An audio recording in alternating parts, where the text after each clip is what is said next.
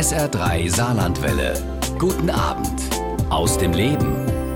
Raus ins Grüne. Durchatmen und abschalten. Eine Erfahrung, die Anita Maas schon seit längerem kennt. Als Apothekerin hat sie im Studium Heilpflanzen kennengelernt und sich später intensiv damit beschäftigt.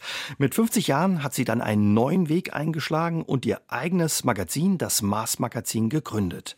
Inzwischen gibt sie in ja, Coachings und in ihrem neuen Buch Dein Naturretreat Tipps, wie man im Alltagstrubel ganz einfach in der Natur die eigenen Akkus wieder aufladen kann und Stress, Sorgen sowie Ängste für einen Moment hinter sich lassen kann. Und das macht sie auch heute Abend bei uns bei SA3 aus dem Leben, worüber ich mich sehr freue. Hallo Frau Maas, schön, dass Sie da sind. Hallo Herr Jäger. Waren Sie heute schon unterwegs in der Natur? Auch ja, im Saarland tröpfelt es ein bisschen, ein bisschen Regen, auch bei diesem Wetter? Ja, tatsächlich liebe ich es, im Regen unterwegs zu sein. Und gerade jetzt sogar die Tropfen auf dem Kopf zu spüren. Das ist vielleicht etwas ungewöhnlich, weil alle sofort bei Regen nach ihrem Schirm greifen und den sofort aufspannen. Aber es ist ganz was anderes, wenn man mhm. mal sich wirklich berühren lässt und merkt, was für zarte Berührungen das eigentlich sind. Viele sagen ja vielleicht dann, oh, bei dem Wetter gehe ich nicht raus, bleibe ich lieber drin. Aber sie sagen, ruhig mal wagen und probieren. Ja, und vor allen Dingen dann ist die Luft so gut die feuchte Luft im Wald und es riecht wunderbar und ja, es ist alles wie verzaubert. Wie oft sind Sie draußen? Bei Wind und Wetter hört man schon raus? Auch ja in allen Jahreszeiten draußen ja, unterwegs? Ja, ich habe lange Zeit einen Hund gehabt, der ist jetzt leider nicht mehr da. Da aber da war ich genau mhm. immer draußen und das habe ich aber beibehalten. Was gibt Ihnen die Natur und auch der Wald? Was finden Sie da? Hm, ich bin verzaubert, wenn ich in den Wald gehe, muss ich ehrlich sagen. Manchmal gibt es mir erstmal Ruhe, ich laufe schnell los und lasse allen Stress hinter mir, komme so richtig mal runter und werde dann immer langsamer und dann bleibe ich stehen und schaue links und schaue rechts und dann kann mich alles Mögliche verzücken.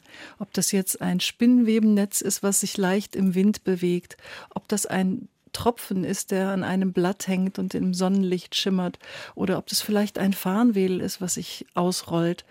Also es gibt unzählige, viele mhm. verschiedene Dinge, die mich verzaubern und die mich dann im Hier und Jetzt ankommen lassen. Und ich glaube, darum geht es.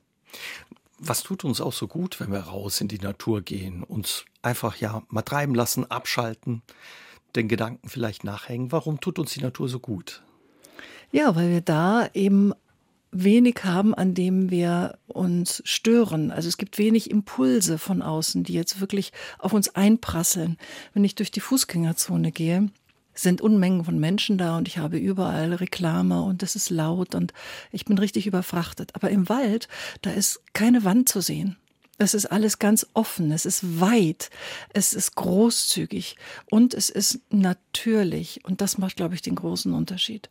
Wir sind umgeben, auch hier im Studio jetzt natürlich, aber auch in jedem Büro, in den meisten Arbeitsplätzen sind wir nicht draußen, sondern wir sind in einer künstlichen Umgebung. Mhm. Und das macht einen Unterschied, ob wir in unserem natürlichen Lebensraum sind oder eben davon getrennt. In der Natur können wir uns gut erholen, das kennt viele von uns. Ob man ja einfach mal auf der Wiese liegt, die Seele baumeln lässt oder im Wald spazieren geht. Seit Jahren widmet sich auch die Wissenschaft dieser Wahrnehmung. Was hat man dabei herausgefunden? Ja, da geht es um das Waldbaden, was ja ursprünglich aus Japan kommt. Shinrin-yoku heißt es dort. Und man hat das übersetzt mit Eintauchen in den Wald. Und was man dort untersucht hat, ist, dass sich tatsächlich der Blutdruck senkt, der Herzschlag verlangsamt, mhm. weniger Adrenalin ausgeschüttet wird, auch die Killerzellen, die Anzahl der Killerzellen sich erhöht, die gehören zu unserem normalen Immunsystem, so dass man, wenn man regelmäßig in den Wald geht, unglaublich viel für seine Gesundheit tut, denn 95 Prozent aller Krankheiten, hat die WHO sogar herausgefunden, lassen sich auf Stress zurückführen. Und den haben wir im Wald nicht. Und allein dadurch passiert schon eine ganze Menge. Und ob man das jetzt nochmal erklärt und Argumente dafür findet, das steht auf der einen Seite. Unser Verstand möchte ja auch etwas zu tun haben. Aber ich glaube, jeder kann am eigenen Leibe spüren, wie wohltuend es ist, einfach im Wald zu sein. Und braucht man manchmal gar nicht viel Zeit dafür. So ein kleiner Spaziergang, Viertelstunde, 20 Minuten, halbe Stunde, reicht da offenbar schon aus. Ja, wenn man es regelmäßig macht. Wann haben Sie gemerkt, dass ja die Natur was mit Ihnen macht, Ihnen was gibt? Das war bei mir schon als Kind so, muss ich sagen. Ich bin am Niederrhein aufgewachsen, also nicht hier im Saarland. Und ich weiß, dass ich immer schon gerne über die Felder gestreift bin, mit dem Rad unterwegs war, in den Seen geschwommen bin. Das hat mir schon immer unglaublich viel gegeben. Also waren Sie schon immer viel draußen dann eben auch gewesen. Wenn wir mal gerade bei dem von Ihnen angesprochenen Waldbaden bleiben, wie müssen wir uns das vorstellen? Da denkt vielleicht der eine oder andere, muss ich da jetzt einen, ja, einen Baum umarmen oder so, das ist mir zu esoterisch. Wie funktioniert Waldbaden oder was steckt dahinter? Also man kann, aber man muss nicht. Schön ist es, wenn man im Wald ist und dort ausreichend lange verweilt oder gemütlich geht.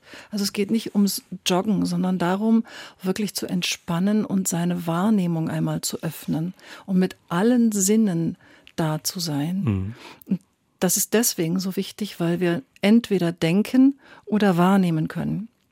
Möchten wir also aus unserem Gedankenkarussell mal aussteigen, ist das ganz, ganz einfach, indem wir mal nur die Ohren öffnen, die Augen schließen und lauschen.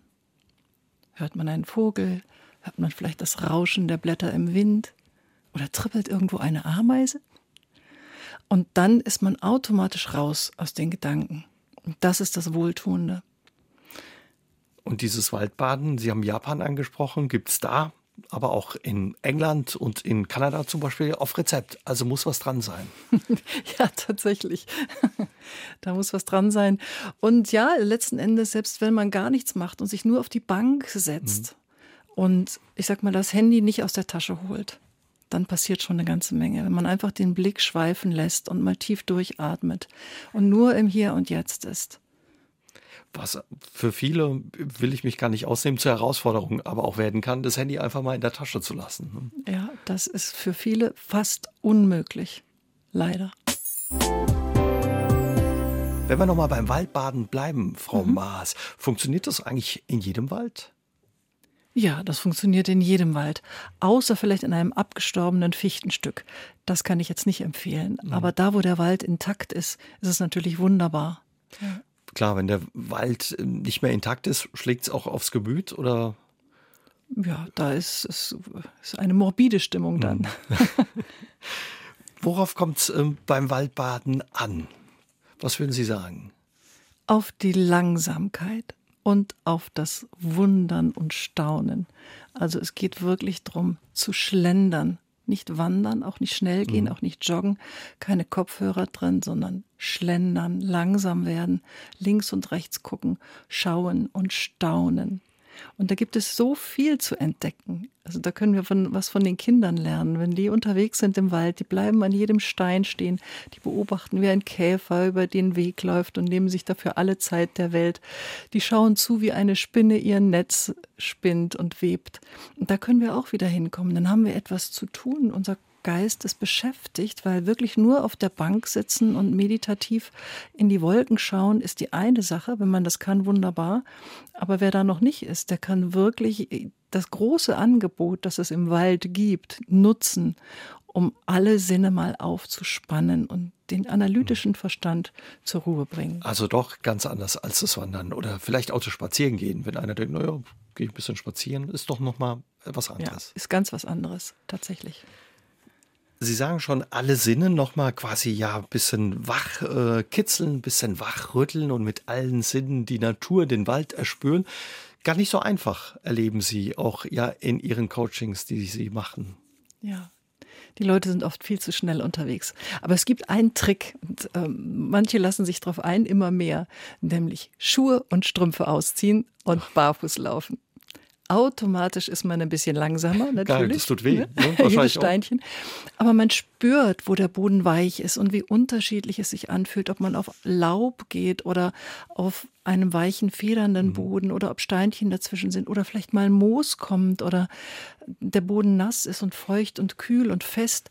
Also das, das ist unglaublich viel zu entdecken, alleine mit den Füßen. Mhm. Wie reagieren Ihre ja, Kursteilnehmerinnen und Teilnehmer, wenn Sie sagen, komm, wir ziehen mal die Schuhe und die Strümpfe aus laufen barfuß. Ich mache es natürlich vor und dann gibt es immer ein, zwei Mutige, die sofort mitmachen, die es vielleicht auch schon mal gemacht haben mhm. und immer mehr, die dann im Laufe des Weges auch dazukommen, die das auch ausprobieren wollen und die sich dann trauen und sich überwinden und denken, oh, jetzt kriege ich ja dreckige Füße und nachher muss ich wieder in die Strümpfe und als würde man die nicht sowieso am nächsten Tag waschen.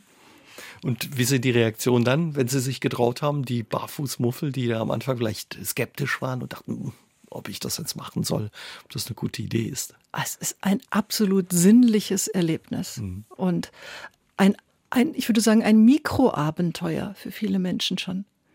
Ja, da muss man sich mal überlegen, da sind wir hingekommen, dass barfuß im Wald laufen schon so ungewöhnlich ist, dass man allen Mut zusammennehmen muss, um Schuhe und Strümpfe auszuziehen. Aber dann ist es wirklich eine Entdeckung. Während Corona war ja viel los in unseren Wäldern. Da hat man sich manchmal gewundert, ja, was da los ist und wen man da alles trifft. Das hat sich wieder ein bisschen geleakt. Wenn der oder diejenige sagt, Mensch, eigentlich würde ich das gern, ja, wieder ein bisschen beleben. Wie kann man sich motivieren oder so ein bisschen den Schweinehund vielleicht wieder ein bisschen zur Seite schubsen? Den inneren? Ja, ich denke, es ist ein Unterschied, ob man einfach in den Wald geht, weil gerade alles andere zu hat und man sich ein bisschen bewegen möchte und das Fitnessstudio vielleicht auch gerade nicht geöffnet hat. Oder ob man wirklich mit allen Sinnen in den Wald geht und sagt, ich bin jetzt total neugierig. Ich, das ist ein Erfahrungsraum hier für mich. Das ist ein, ein Labor, wenn man so will. Da gibt es so, so viel zu entdecken. Und diese Neugierde, mit dieser Neugierde rauszugehen, das macht einen großen Unterschied. Und mhm. dann wird man auch viel finden. Wie reagieren dann die Spaziergänger, die Sie ab und zu treffen, wenn Sie mit Ihren Gruppen unterwegs sind, barfuß durch den Wald äh, spazieren oder gehen oder ja, Waldbahnen? Ach, äh, ich glaube, es haben schon immer mehr Menschen davon gehört mhm. und äh, denken sich vielleicht sogar, könnte ich ja auch mal ausprobieren. Also auch wenn ich alleine im Wald unterwegs bin, habe ich ja meistens meine Schuhe in der Hand und da begegne ich natürlich auch dem einen oder anderen und ja, dann. Kommt sie ins Gespräch wahrscheinlich auch. Ja, manchmal schon. Piekst das nicht? Ist das nicht ein mhm. bisschen hart? Haben Sie keine Angst vor Zecken? Bei Wäldern denken klar viele von uns vor allem an Bäume, durch die man spazieren kann oder die man auch mal umarmen kann beim Waldbaden, worüber wir heute Abend schon gesprochen haben. Was ist in Ihren Augen ein Wald und ja, ein Stück weit mehr als eine Ansammlung von Bäumen? Ja, unbedingt. Also wenn man auf die Art und Weise in den Wald eintaucht, wie wir es gerade schon beschrieben haben, dann merkt man einfach, dass alles miteinander in Verbindung steht. Es gibt nichts Isoliertes in einem Wald. So ähnlich wie in einer Familie ja auch nicht Vater und Sohn getrennt sind. Wir kommunizieren ja auch ständig miteinander und senden Zeichen aus. Und so ist das in der Natur auch. Es ist ein ganz dichtes, geistiges Netz, was die Bäume, die Farne, die Vögel, die Wurzeln, das Myzel, alles miteinander mhm. verbindet. Wie wird da kommuniziert? Eben ja über die Wurzeln, irgendwelche Pilzverbindungen oder wie müssen wir uns das vorstellen? Ja, ich glaube, ganz genau hat man die Sprache vielleicht noch nicht entziffert, aber ähm, ob das jetzt Duftstoffe sind, ob das elektromagnetische Impulse sind oder ob das tatsächlich, ich meine, wenn man im Wald ist und man hört die Vögel, die warnen sich ja gegenseitig. Kann auch sein, dass ein Eichhörnchen äh, die Vögel warnt, weil es jemanden entdeckt hat und dann ganz aus dem Häuschen ist. Natürlich kommunizieren die auf jede erdenkliche Art und mhm. Weise miteinander. Oder vielleicht einfach durch eine Windböe. Ja, Sie sagen ja, Sie gehen so weit sogar, dass Sie sagen, der Wald kann ein Stück weit auch denken. Wie denkt er denn oder warum soll er auch denken können? Ja, wenn man davon ausgeht, ist natürlich etwas provokativ formuliert, aber wenn man davon ausgeht, dass die einzelnen Individuen im Wald miteinander kommunizieren, auf ihre eigene Art und Weise eine Sprache entwickelt haben, die wir erst entschlüsseln müssen, dann informieren sie sich ja auch gegenseitig. Und dem zugrunde liegt dann eigentlich auch, dass sie denken können, weil die Voraussetzung, dass wir sprechen können, ist, dass wir denken können. Also denken und sprechen hängt zusammen. Und ja, wenn man einfach sagt, da gibt es eine symbolhafte Sprache, ein Austausch auf eine Art und Weise, die uns ungewohnt erst einmal ist, vielleicht auch unbekannt ist, dann kann man durchaus sagen, dass der Wald eben auch denkt. Sie gönnen sich ab und zu ja mal eine Nacht unter freiem Himmel. Sie liegen gerne in der Hängematte, haben Sie mir verraten, oder sind wirklich draußen, nehmen die Hängematte mit oder ja, die Isomatte und übernachten im Wald. Wie ist das Erlebnis und was haben Sie dabei schon auch alles erlebt und mitgekriegt, ja, über die Kommunikation äh, da im Wald? Ja, es ist wunderschön in der Hängematte zu liegen, gerade in der Nacht, finde ich so. Und die Sterne funkeln zwischen den Zweigen hindurch und man schaukelt so ein bisschen. Und es ist aber eigentlich totenstill, muss man sagen. Meistens ist es ganz, ganz ruhig. Es sei denn, es ist ein bisschen windig, man kann hochschauen, dass es noch ein bisschen dämmerig ist und sehen, wie sich da oben die Blätter bewegen. Aber ansonsten ist es meistens ruhig. Spannend ist es morgens. Also wenn tatsächlich, ich schlafe ja nur im, im Sommer draußen morgens, mhm. die Vögel wach werden, noch bevor die Sonne aufgeht in der Dämmerung, das ist ein Konzert, das kann man sich gar nicht vorstellen. Auch ordentlich laut, ne? Richtig laut. dicht, ganz ja. dicht.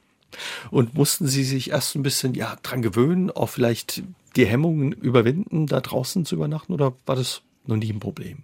Also die ersten Nächte im Jahr sind schon immer ein bisschen unruhiger. Da werde ich äh, oft wach und mhm.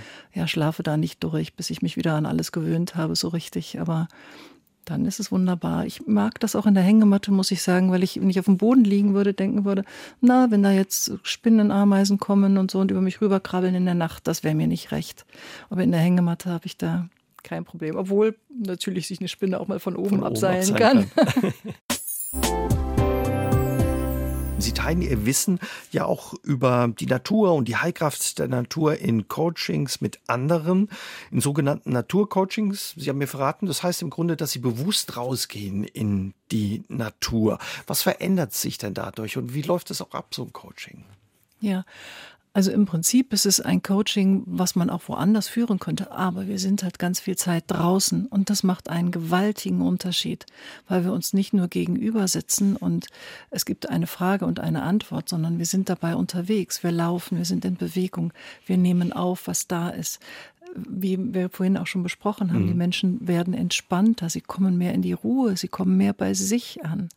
Und das möchte ich gerne, diesen langen Weg vom Kopf ins Herz der manchmal kilometerlang zu sein scheint, den erreichen wir viel besser, wenn wir in der Natur unterwegs sind.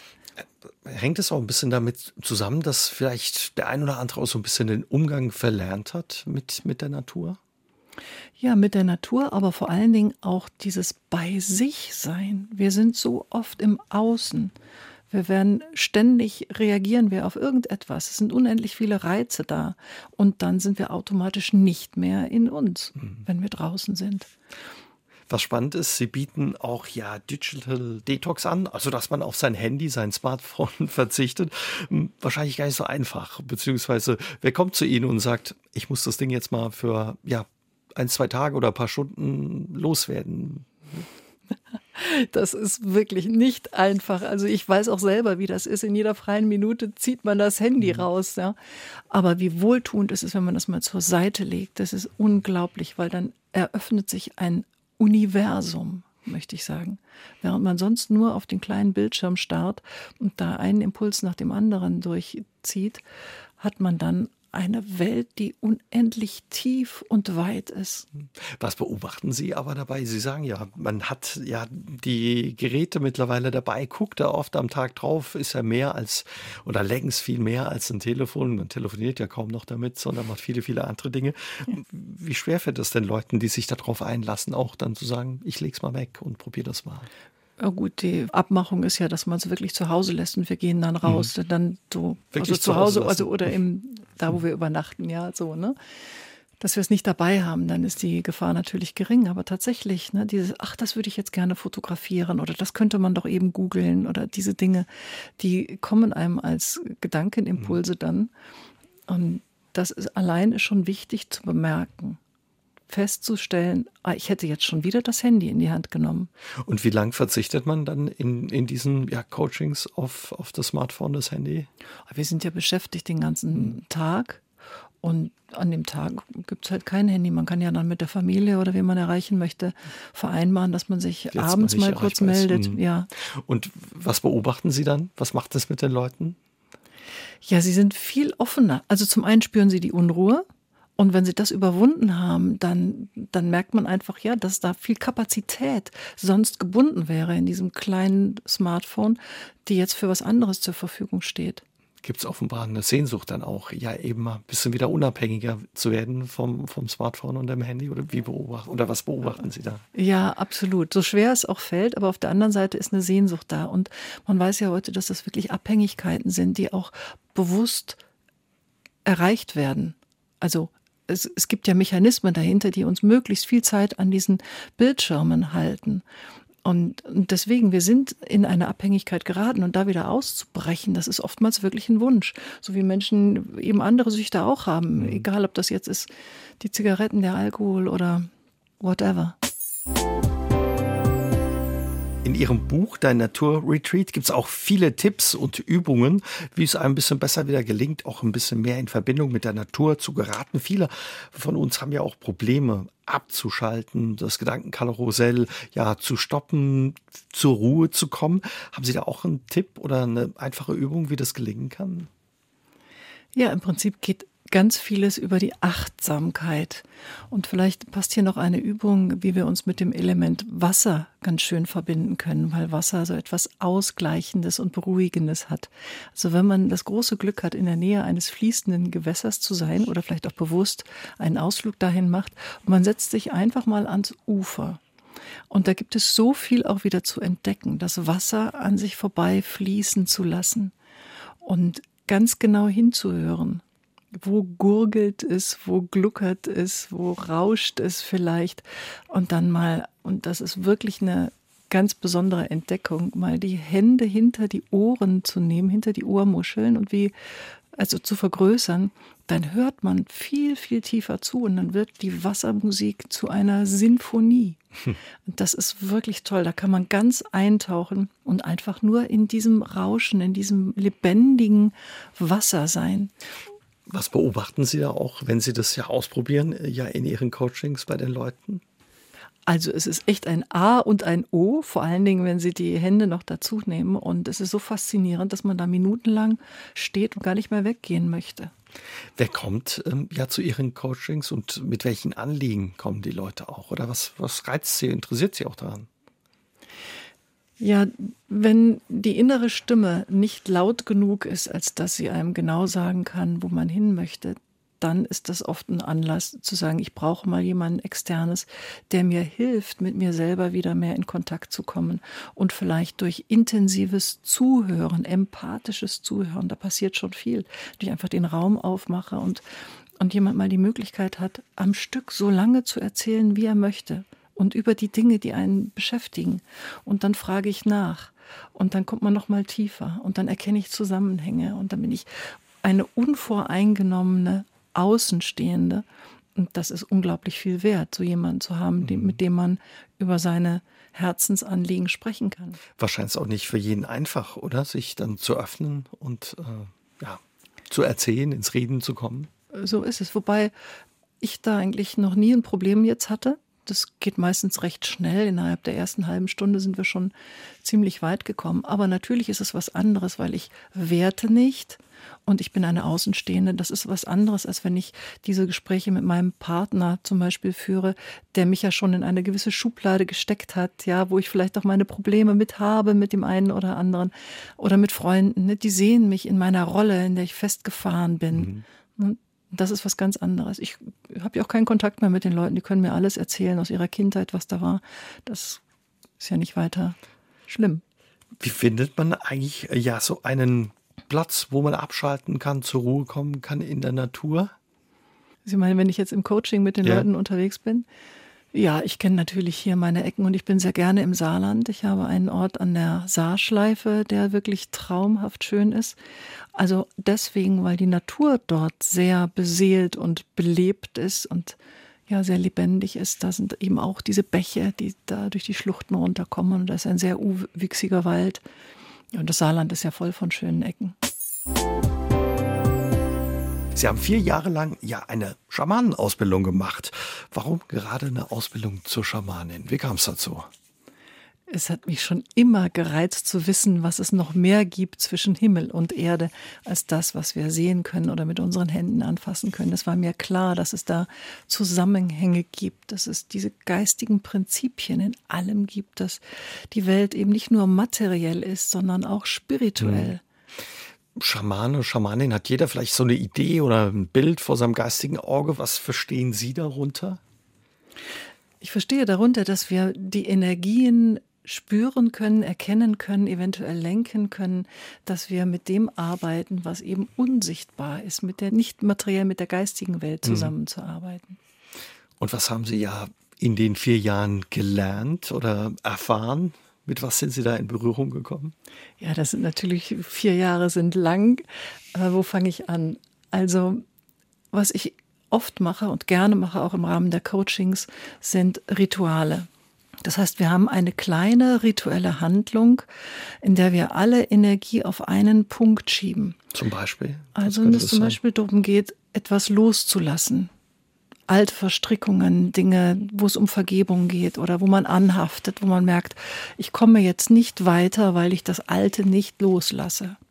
Und das ist eben nicht einfach nur so mit Worten gesagt, das lasse ich jetzt los, sondern wir machen dann ein Ritual, zum Beispiel, indem man einen Gegenstand sucht. Das kann ein Stöckchen sein in der Natur.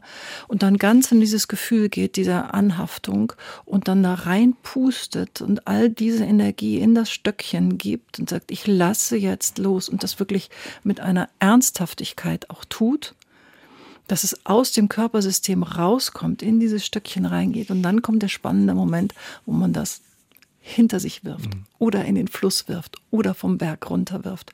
Mit der Intention, wir arbeiten viel mit der Intention, mit der Intention, ich lasse das jetzt los. Und es funktioniert. Und das funktioniert. Und kommt auch ja eben aus dieser ja schamanischen, aus diesen schamanischen Kulturen aus ist jetzt ein Aspekt. Mhm. Natürlich, das funktioniert auch deswegen so gut, weil wir vorher den Raum öffnen, so sage ich immer. Und so heißt es auch, dass wir die vier Himmelsrichtungen dazu einladen, die vier Elemente dazu einladen. Mutter Erde und Vater Himmel. Und dann ist das ein Raum, in dem die Energie schon wirkt. Die sind wirklich unterstützend da. Wir machen teilweise auch Rituale, wo wir etwas auf die Erde legen, Gegenstände, die für etwas stehen, das Problem, mein Vater, weiß ich nicht, was auch immer damit zu tun hat. Und dann lassen wir das auf der Erde liegen und schauen am nächsten Tag nach. In der Zwischenzeit kann es gut sein, dass die Energien, die Wesenheiten etwas gerichtet haben, etwas verändert haben an dem sogenannten Sand Painting, an dem Bild, was wir in den Sand auf die Erde gemalt haben. Aber ist es nicht weit weg von unserer ja, westlichen Kultur auch, diese Schamanenkultur? Na, ich, wir haben hier bei uns auch die Druiden, wir haben die Kelten. Das ist alles bei uns ganz genau auch zu Hause. Wir haben vieles verdrängt und ich möchte auch sagen verbrannt. Aber ähm, die Erinnerungen kommen zurück und die Schamanen aus aller Welt sind hier gern gesehen und erinnern uns daran, dass auch hier eine schamanische Kultur sehr, sehr lebendig war und wieder lebendiger wird. Mhm. Also beobachten Sie dann offenbar auch eine Sehnsucht äh, bei den Menschen, die zu Ihnen kommen und da das Bedürfnis haben, solche Rituale auch zu erleben oder zu erfahren. Ja, unbedingt. Also ich habe noch keinen gehabt, der gesagt hat, da mache ich nicht mit. Wir haben auch zum Beispiel eine Feuerzeremonie zu machen, wo man auf ähnliche Art und Weise dem Feuer etwas übergibt und das Feuer bittet, etwas zu transformieren. Das sind so berührende Momente, die dann da entstehen. Die gehen wirklich tief. Und wir sind zu oberflächlich geworden in dieser Welt. Es tut richtig gut, wenn man mal ein Ritual macht, wo man sagt, so, das hat jetzt eine gewisse Ernsthaftigkeit. Und ich, ich sage das mal so. Wie reagieren die Leute, wenn sie erzählen, ja, dass sie Schamanin sind oder diese schamanische Ausbildung gemacht haben? Interessanterweise sind viele sehr interessiert und kommen gerade deswegen. Wobei ich vorsichtig bin. Also wenn jemand jetzt nur zum Coaching, zum Naturcoaching kommen möchte und wir sind im Gespräch und mm, machen unsere normalen Coaching-Methoden, dann kann ich das auch gerne dabei belassen. Aber oft kommen dann die Fragen, du bist doch auch Schamanin, können wir nicht auch noch was Schamanisches machen? Und das freut mich dann immer ganz besonders. Also eine gewisse Neugierde offenbar da. Ja. Sie haben früher als Apothekerin gearbeitet, viele Jahre, sind jetzt tief eingestiegen ja in dieses Thema eben als Naturcoachin, auch als Schamanin. Wie hat sich ja Ihr Leben dadurch auch verändert, nachdem Sie sich so intensiv mit diesen Themen beschäftigt haben? Ja, das können Sie sich bestimmt vorstellen. Kolossal hat sich mein Leben verändert. Ich bin immer mehr zu der geworden, die ich wirklich bin. Es war wie eine Annäherung. Dadurch, dass ich ein paar Mal in meinem Leben die Weichen nochmal komplett neu gestellt habe, habe ich jeweils dem mehr Raum gegeben, das auch gelebt werden wollte. Dazu gehört natürlich eine Menge Mut, aber ich muss sagen, das lohnt sich. Mhm. Hat es auch geholfen, ja, sag ich mal, den Mut aufzubringen und zu sagen, ich hänge den Job als ja, Pharmazeutin, als Apothekerin an den Nagel erfülle mir den Traum, gebe eine Zeitschrift, ihr Mars-Magazin heraus oder mache mich jetzt nochmal auf den Weg und konzentriere mich stärker auf, ja, darauf, andere Menschen zu begleiten, als Coach, als Coachin zu arbeiten? Ja, also für mich persönlich hat sich das auf jeden Fall gelohnt. Denn äh, deswegen begleite ich auch gerne Menschen auf dem Weg zu ihrer Berufung herauszufinden, ob sie am richtigen Ort sind. Denn das ist so erfüllend oder auch umgekehrt so schmerzhaft, wenn man daneben ist, wenn man nicht an seinem Platz ist und sich am Ende des Lebens fragt, was war das jetzt? Eigentlich hatte ich doch was anderes vor. Ich wäre doch immer gern das und das gewesen oder so und so. Und damit das möglichst wenig Menschen passiert, äh, habe ich mein Angebot auch darauf ausgerichtet. Mhm. Da, wo ich auch am meisten Erfahrung habe, wirklich. Auch eigene Erfahrung dann genau. eben. Haben Sie vielleicht, ja, wenn jemand jetzt sagt, Mensch, ähm, ich würde würd auch gern was verändern oder mich auf den Weg machen, vielleicht noch einen Tipp zum Schluss, wie der erste Anstoß vielleicht gelingen kann auch? Ja, sich mit dem beschäftigen, was einem wirklich Freude macht immer konsequent der Freude folgen, vor allen Dingen in der Freizeit, wenn man es im Beruf nicht unterbringen kann, sich dann informieren, sich mit den Themen beschäftigen, ähm, Urlaube in diese Richtung organisieren, selber mal aktiv werden, nebenberuflich etwas anbieten, sich einfach mal trauen und immer wieder schauen, schlägt da mein Herz oder nicht? Ja, und sich dann weiterentwickeln und immer darauf achten, dass es nicht vielleicht die Angst ist, die mich zurückhält vor dem Ungewohnten, äh, sondern wenn es vielleicht wirklich verkehrt ist, ja, dann kann man nochmal abbiegen oder nachjustieren, ein bisschen feinschleifen. Aber ansonsten konsequent das tun, was einem Freude macht.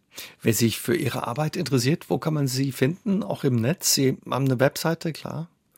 Ja, www.maas, wie mein Name, M-A-S, minus naturcoaching.de. Da kann man mehr über ja, die Arbeit von Anita Maas erfahren. Vielen Dank, dass Sie heute Abend Ihr Wissen mit uns geteilt haben. Danke für das Gespräch und Ihren Besuch. Sehr gerne. Aus dem Leben. Der SR3 Talk am Dienstagabend ab 20.04 Uhr gibt's auch zum Nachhören auf sr3.de, auf YouTube und in der ARD Audiothek.